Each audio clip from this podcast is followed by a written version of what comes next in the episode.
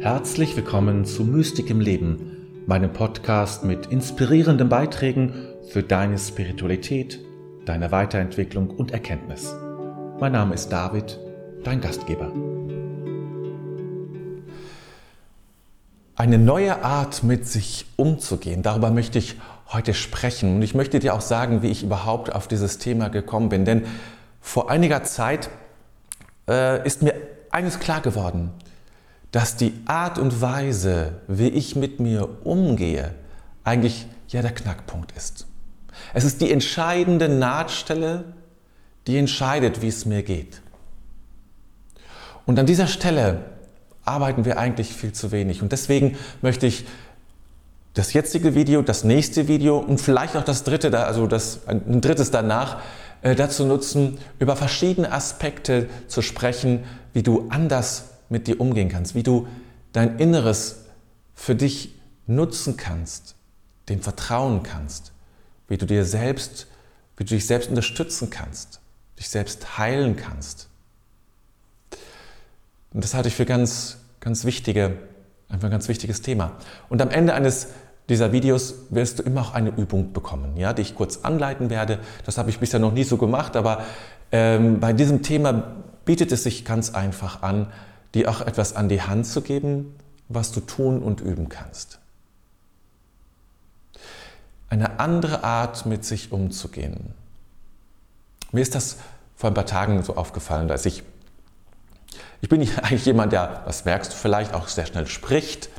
Ich laufe auch gestellt, ich, zack, zack, zack, bin ich immer unterwegs, ja, immer, auch wenn ich nicht, wenn es nicht eilig sein muss, ich bin eigentlich immer jemand, der zügig vorangeht. Ähm, das ist auch ganz manchmal hilfreich, aber nicht immer. Und ich habe gemerkt, zum Beispiel die Art und Weise, wie ich mit den Dingen, also nicht nur mit Menschen, sondern wie ich mit den Dingen umgehe, die mich umgeben, ist mitentscheidend dafür, wie ich mich fühle. Ich kann also irgendetwas in die Hand nehmen und kann es so hinlegen, so hin werfen sozusagen. Ist ja nur ein Ding. Aber das, was ich diesem Ding, sei es ein Stift oder ein Pullover oder etwas ähnliches, antue, ist etwas, was in mir ist. Gehe ich mit den Dingen liebevoll um, vorsichtig, achtsam, tue ich mir selber etwas Gutes. Das klingt jetzt fast banal, ja? Aber für mich war das in der Erfahrung neu. Und ich spürte, wenn ich eine Türklinke nicht nur einfach anfasse, runterdrücke und los und rein, sondern sie mit Bedacht in die Hand nehme, runterdrücke, da durchgehe, wieder schließe, dass, dann, dass ich mich dann wohler fühle bei mir selber dass ich mich mehr mit mir verbunden fühle. Dass es einfach ein wärmeres Gefühl ist. Und damit begann für mich dieser Prozess auch, langsamer zu gehen. Das gelingt noch nicht immer so, aber langsamer zu gehen. Das heißt, ich trete den Boden nicht, wenn ich laufe, sondern ich trete vorsichtig auf. Wenn ich schnell bin, dann trete ich den Boden. Buff, buff, buff, kann das ja dann so gehen. Ja? Nein, ich schreite über den Boden sozusagen. Mit Bedacht. Nicht mit Kraft, sondern mit Bedacht. Und das ist auch wieder etwas anderes, was wieder etwas, was wieder auf mich zurückfällt, was eine Ausstrahlung auf mich hat. Und so ist das in der Begegnung mit Menschen hier erst recht. Die Wut, die ich gegenüber jemandem habe, ist ja eine Wut, die immer auch etwas für mich übrig hat. Die immer auch etwas ausstrahlt in mein Inneres. Den Ärger, den ich habe, auch die Trauer vielleicht, ist auf Dauer etwas, was natürlich auch mich beeinflusst, prägt, Aspekte meines Inneren trifft. Das heißt jetzt nicht, dass wir gar nicht mehr traurig sein dürfen, nicht mehr wütend. Nein, nein, das manchmal braucht man eine Wut.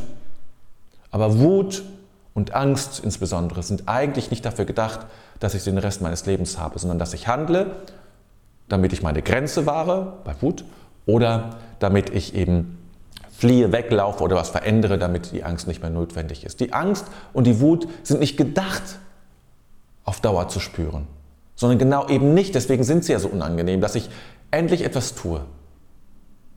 Und wenn ich sie auf Dauer spüre, immer in so einem ängstlichen Zustand bin, immer gar nicht gegenüber mich selber, sondern gegenüber anderen, ja, immer wieder Wut spüre, weil andere meine Grenzen verletzen, dann ist das nicht nur etwas, was zum anderen geht, sondern es ist immer etwas, was auch, was auch Reste hat für mich. Die Wut ist auch etwas, was in mir etwas anrichtet. Die Wut trifft auch mich. Und deshalb ist es so wichtig, auch darüber nachzudenken, wie können wir anders mit uns umgehen. Über Wut und Angst spreche ich beim nächsten Mal noch intensiver. Das möchte ich heute nicht vertiefen, sondern eher allgemein. Wie können wir eben anders sein? Und dazu gehört auch dieses Innere zu spüren, diesen inneren Prozessen zu vertrauen, die in uns sind. Alles entsteht aus der Stille. Jeder Gedanke entsteht aus der Stille. Jeder Ton natürlich sowieso. Und wir entlassen jeden Ton wieder in die Stille. Jeden Gedanken. Jedes innere Phänomen, was ich wahrnehme. Und dieses Gespür für diese Stille in mir, schon ein erstes oder ein erster wichtiger Schritt, dass du dir deiner inneren Stille bewusst wirst. Das ist jetzt noch nicht die Übung, aber das wäre eine zusätzliche Übung, die mir gerade so in den Sinn kommt. Ja? Beobachte mal, wie ein Ton, woher ein Ton kommt. Wenn du weißt, dass gleich ein Auto vorbeifährt oder Musik beginnt, wie, wie, dieses, wie das aus der Stille kommt. Wie das dann irgendwie anschwillt, je nachdem, was es ja für ein Ton ist, angenehm, unangenehm. Und dann verschwindet es wieder in der Stille. Oder die Pausen in der Musik. Ja, die Pausen in der Musik wahrnehmen, wo gerade nichts passiert. Ein wichtiger Aspekt von Spannung. So erleben wir das mit der Musik und es, oder mit, mit Tönen. Und gerade dieses etwas tritt in mein Bewusstsein ein, in meine, tritt sozusagen durch meine, meine Sinne in mich ein, also erscheint und vergeht. Ja, so das ist das ja bei diesen Erscheinungen, die, die erscheinen und vergehen wieder. Und dafür sensibel zu werden, auch was, was so auftaucht, wenn ich durch die Stadt gehe, da kommt etwas Neues in mein Blickfeld. Es ist da, es ist dominant und es geht, indem ich weitergehe, geht, äh, gehe, geht es weiter sozusagen. Alles entsteht aus dieser Stille und geht zurück in diese Stille. Und so ist das auch in mir. In mir ist es still, im Kern ist es immer still, auch wenn ich dieses ganze Gerattere habe, dieses Geistige, dieses Nachdenken und äh, so. Wichtig ist, dass wir uns in der Stille verankern, dass wir uns mit dieser Stille ja gar nicht identifizieren, sondern zu erkennen, dass wir stille sind. Und nicht, dass wir Geplapper sind, Geräuschkulisse, ewiges Reden, Nachdenken, Grübeln. Wir wissen alle, dass uns das nicht gut tut.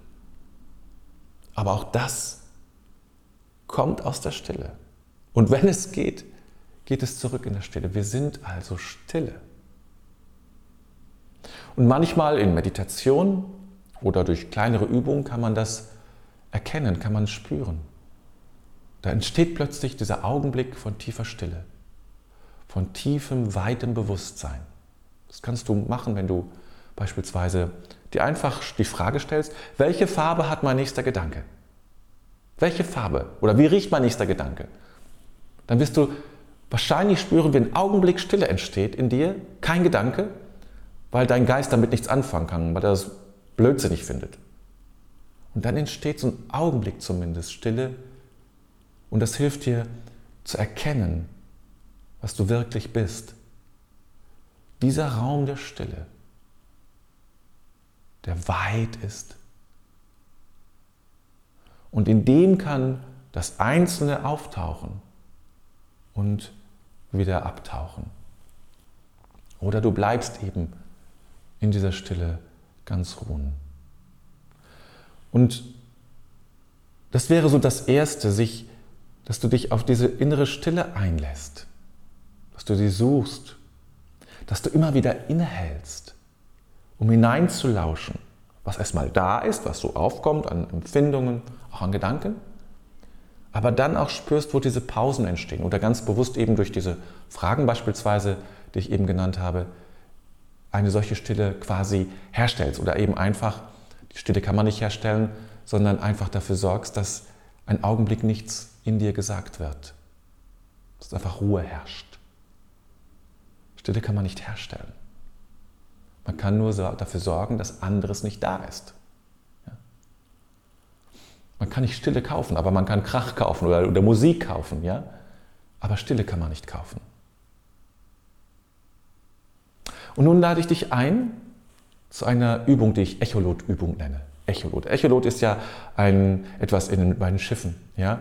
Die schicken einen Ton zum, äh, zum Meeresgrund und messen dann, wie lange es dauert, bis er zurückkommt, um zu wissen, welche Untiefen sind dort. Ja? Und so ähnlich machen wir es auch. Wir schicken auch etwas in unsere Tiefe und achten darauf, was kommt. Dafür ist es gut, die Augen zu schließen und einen Augenblick wirklich Ruhe zu geben, ruhig zu sein, bei sich zu sein. Ja? Vielleicht ist es auch gut, sich irgendwie zu berühren, wie ich das jetzt gerade hier mache mit den Händen. So mache ich das ganz gerne schon mal. Dass ich mich spüre, dass ich bei mir bin.